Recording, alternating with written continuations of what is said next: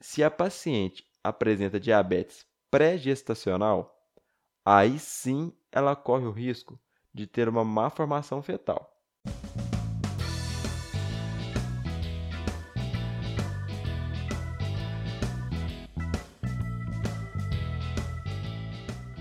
Fala galera, meu nome é João Pedro Santos. Está começando mais um Aprovado Cast, o podcast do Aprovado na Residência. Hoje iremos bater um papo sobre exatamente aquilo que você precisa saber para sua prova de residência médica.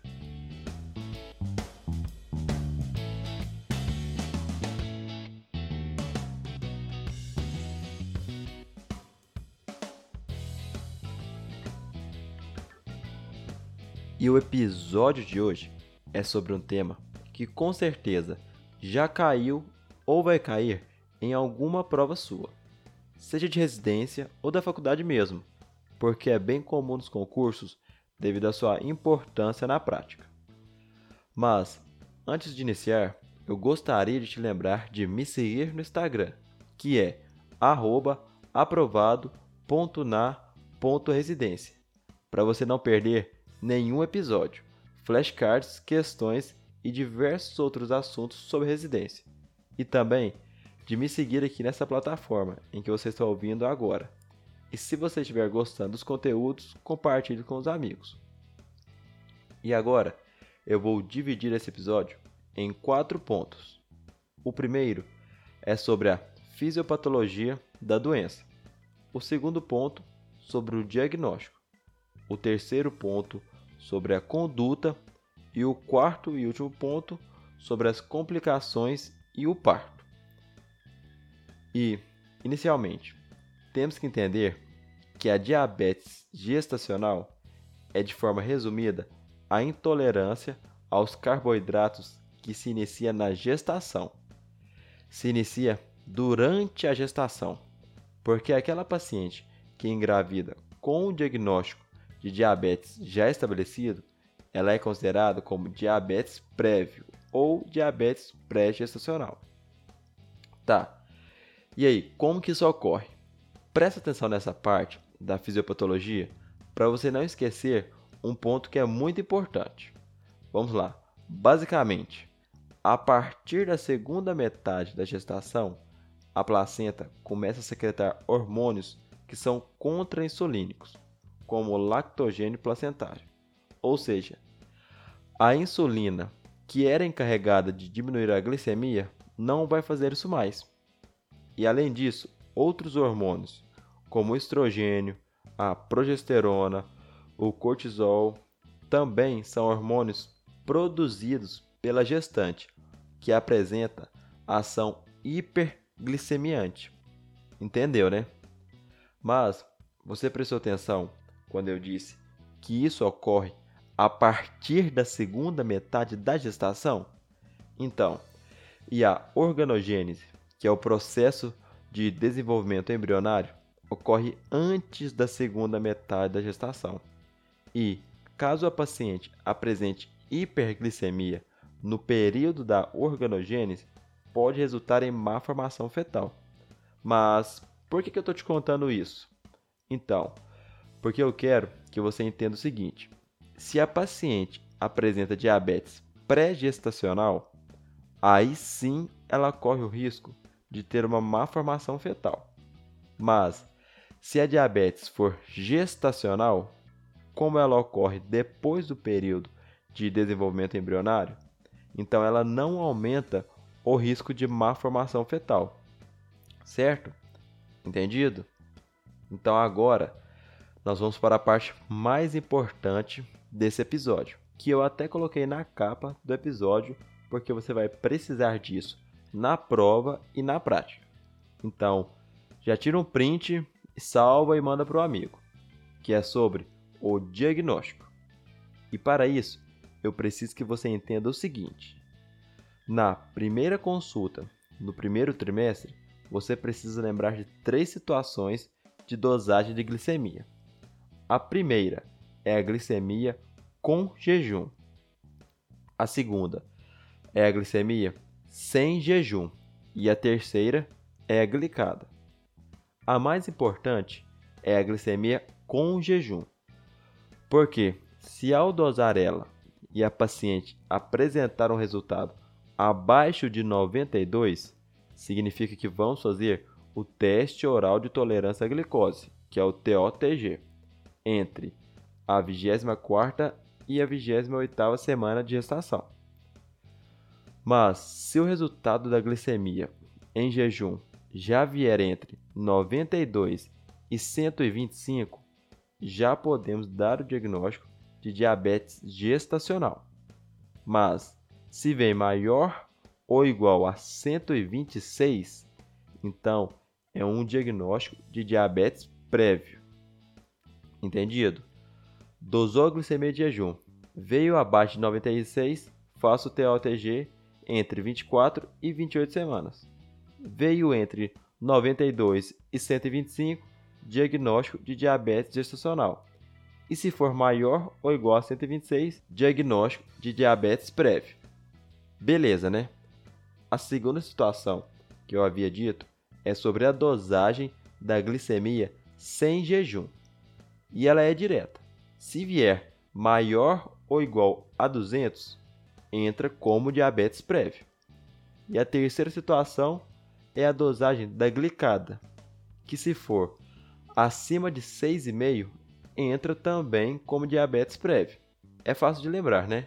São mais informações na glicemia com jejum. Mas após você ler isso umas duas vezes, você não vai esquecer isso mais.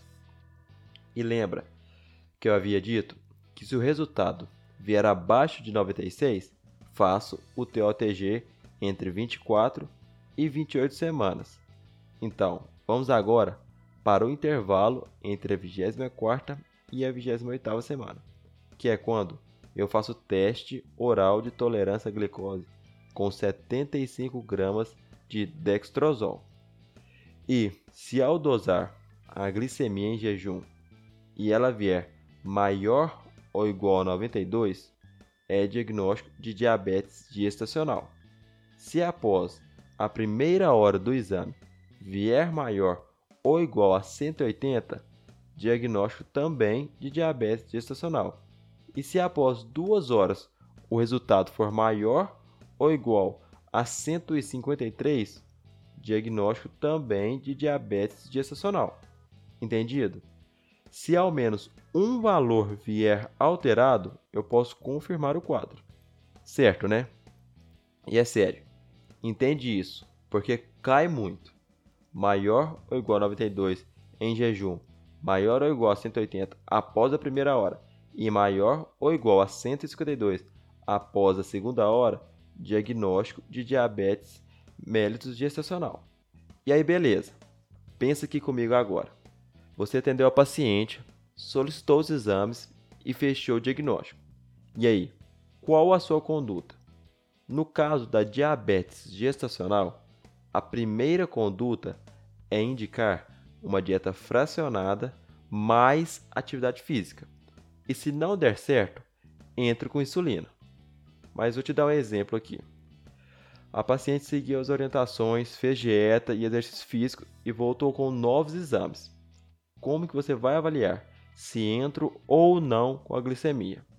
Então, teremos que avaliar novamente os valores da glicemia em jejum e o valor após a primeira hora pós-prandial e após a segunda hora. E eu vou te passar os valores agora. Mas lembra que em GO existem várias divergências na literatura. Grande parte das questões utiliza esses valores, mas temos que ficar atento a isso, porque pode ser que uma banca ou outra utilize outra literatura. Mas o controle glicêmico alvo é que em jejum esteja abaixo de 95 e na primeira hora pós-prandial esteja abaixo de 140 e na segunda hora pós-prandial esteja abaixo de 120. E se a paciente estiver dentro desses valores, ótimo, beleza. Mas se não, se estiver acima, aí entro com insulina. E aí, beleza. Continua para sempre com a insulina? Não, não é assim. No pós-parto, você vai suspender a droga. E o ideal pós o parto é realizar novamente um TOTG entre a sexta e a décima segunda semanas para avaliar novamente os seus valores. E no caso da paciente que apresenta a diabetes prévia, como que funciona? E lembra que eu havia dito no início do episódio que a diabetes pré-gestacional aumenta o risco de malformação fetal? Então, por isso, para a prevenção, o ideal é engravidar com os valores de hemoglobina glicada abaixo de 6%. E outro ponto é que a droga de escolha também é a insulina. E pode usar hipoglicemia antioral, João Pedro? Então, a metformina e a gliburida parecem ser drogas seguras. Mas caiu na prova insulina ou metformina, marca insulina.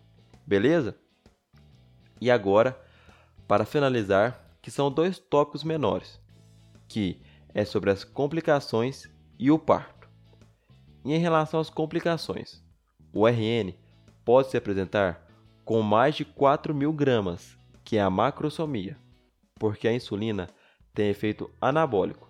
Outra complicação é a polidramnia, que é aquele excesso de líquido amniótico. E devido ao feto ser grande, a probabilidade de apresentar uma distócia de espadas, que é a dificuldade na liberação dos ombros fetais durante o parto vaginal, é maior comparada a qualquer outra gestação. E a última complicação, e é uma que eu já abordei, que é a malformação fetal. E uma que costuma cair nas provas é sobre a regressão caudal.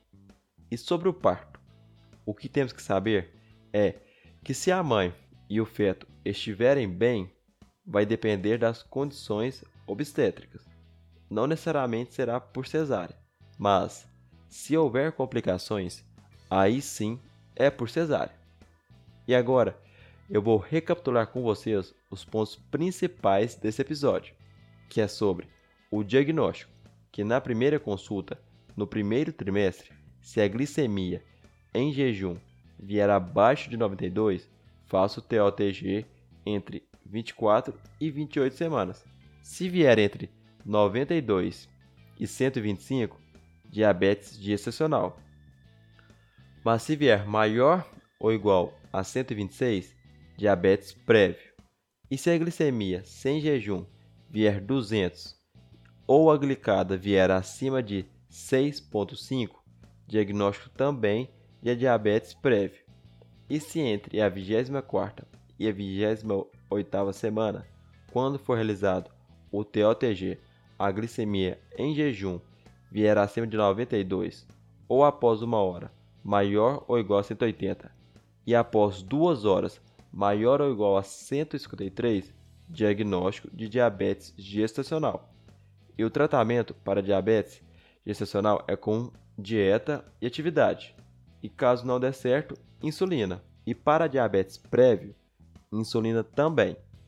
E se for um quadro de diabetes pré-gestacional, o risco de malformação fetal aumenta.